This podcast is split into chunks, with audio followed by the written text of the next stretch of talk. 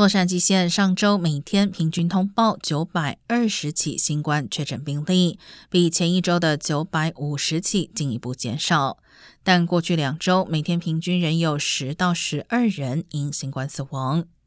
工卫局近期的分析也指出，受到新冠疫情影响，洛县二零二一年上半年整体死亡率增加至每十万人四百人，所幸二零二二年上半年回落至约三百三十六人，但仍高于疫情爆发前的三百人。